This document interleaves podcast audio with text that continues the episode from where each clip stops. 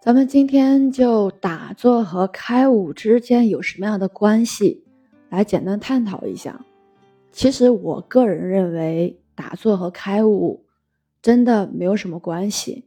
打坐是你去做一件事儿，开悟呢，它是我们心的一种状态。所以，不论你是打坐还是做别的什么，只要心没有达到那种状态的话，就不能开悟。如果说你的心达到了那种状态，那么就算你不打坐，也能达成开悟。有一个铁一般的事实，最能说明就是打坐和开悟，他们之间并没有什么关系。就是我们现实生生活中，嗯，有人呢从来没有打坐过，但是呢却能实现自然的开悟，他就不知道怎样就开悟了。这样的人，据我所知，虽然说不多，但从古至今都是有的。当然，开悟呢也不是终点，它是起点，相当于是上了幼儿园，正式开始了学习生涯。反过来，有些人终其一生都在打坐，可以说非常的努力，非常的精进，但是到最后却仍然没有开悟。这样的人确实非常非常的多。嗯，有。张志胜道长呢曾经说过这样一句有意思的话：“要是双盘腿儿能盘成神仙，我早把自己捆起来了。”这句话其实呢就是在说，我们不可能通过做某一件具体的事儿而达成开悟。如果有这样的事儿，那人人都去做，人人都能开悟。所以打坐不是这样一件事儿，这世界上也不可能有这样一件事儿。其实每个人的心，二十四小时都在运作，即便就是睡着了，心也在运作。在梦里面也有不可自控的各种念头以及情绪。心不但在我们这个空间运作，在其他空间也在运作。一个人死了，他在另外一个空间依然是有七情六欲，依然有贪嗔痴慢疑等，处于这样一种。状态里，无论你在什么时间，在什么空间，无论你在做什么或者不做什么，都是没有开悟或者是觉醒。其实，如果说你在某一个空间在做某一件事儿，处于开悟状态，而在另外一个时间做另外一件事儿，却不是开悟状态，这不可能开悟。开悟是心的一种状态，而心呢一直在运作。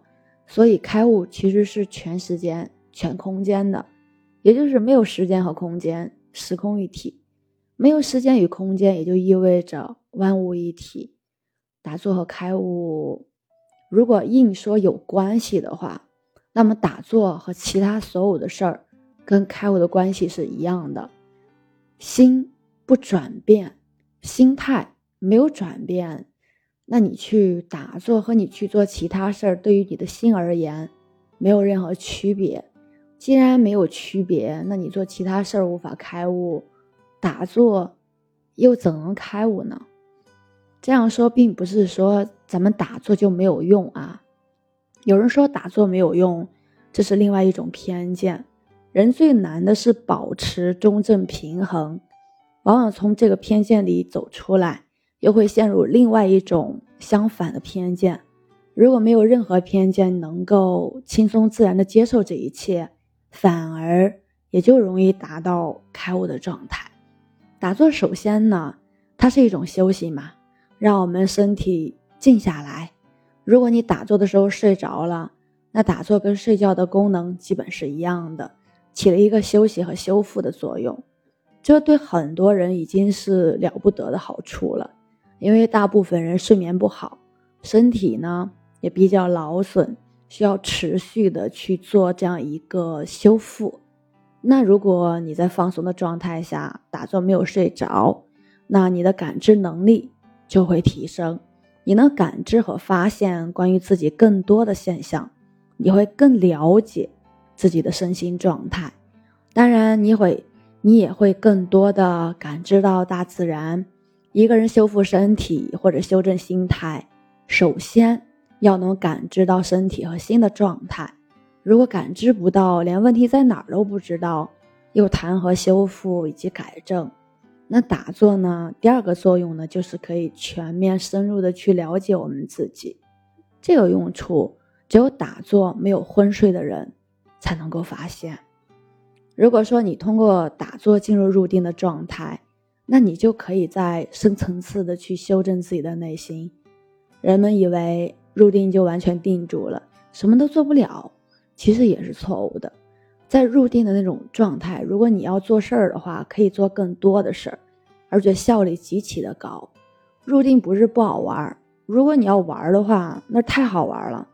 有些人如果在里边迷失了，玩的不想出来或者出不来，更高维度的世界远比我们这个世界要精彩。在入定的状态，如果依然能什么都不做，而去静心的思考和感知。就可以更好的去修正我们自己的内心。入定之后是可以思考的，在这个思考过程中，也可以叫做调节心的频率。但是，如果你在我们这个世界不去修正自己的心，那当你入定了，可能也不会这么去做。一步步调整心的频率，突破一个又一个的境界，也就有了四禅八定的一个次序。但入定对大多数人来说，都是非常困难的，可能有人打坐一生都难以入定，哪怕是定住十秒钟，或者说十分钟，那也是极好的。不过也有少数人并没什么基础，一上座就有境界，一上座就能定住。如果打坐能够进入禅定，这是打坐的第三个好处。此时的你能连接到更多的能量，会收获更多的智慧。打坐的这些好处跟开悟都没有关系。但是对人的帮助还是挺大的，只要你坚持松静自然的关键原则，长期坚持练下去，那对你人生的改变肯定是显而易见的。如果说可以去追求开悟，那抱歉，开悟这个境界他没法去追求，开悟是一种状态，只能去成为。不能去追求，或者是去做怎样怎样。所以说，打坐啊、闭关啊，跟开悟其实没多大关系。人力所能做的一切，就是做好所有的准备工作，把准备工作做到极限，做到极致。当你完全的准备好了，你完全的放心了，你再没有任何的挂碍，不再担心，不再恐惧。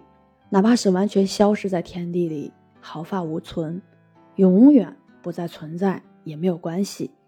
当你达到这个状态，开悟肯定会出现。